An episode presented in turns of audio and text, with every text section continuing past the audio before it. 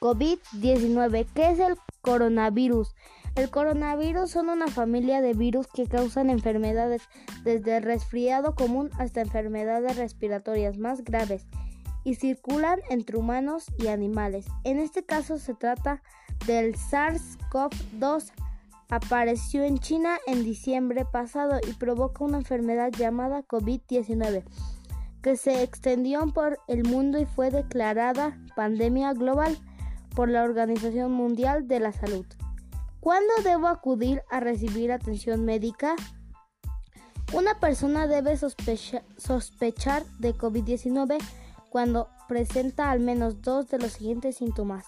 Tos, estornudos, fiebre, dolor de cabeza y que se acompaña de algunos de los siguientes.